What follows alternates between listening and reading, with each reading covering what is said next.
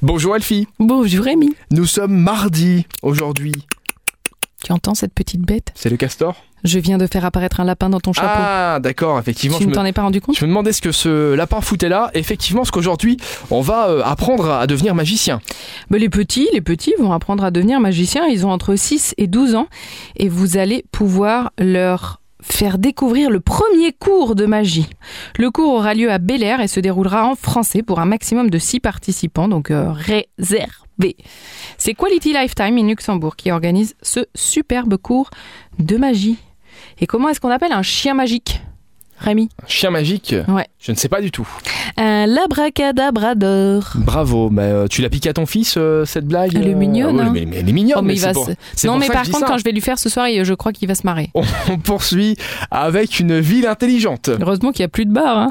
Heureusement qu'ils sont fermés, parce que sinon, imaginez ce que ça serait.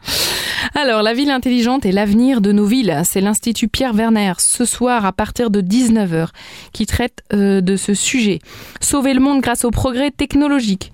Dans son roman Technophoria, le professeur d'architecture, écrivain et critique d'architecture face Niklas Mack jette un regard pointu sur un- une société qui a renoncé à sa liberté pour le confort et la sécurité. Voilà, donc ils vont discuter avec un autre chercheur et architecte des villes intelligentes et de la numérisation, ainsi que des questions pressantes de notre temps. Notre avenir a déjà commencé. Allez, on termine avec un petit peu de musique classique et un événement qui s'appelle Mozart à 2, Beethoven à 6.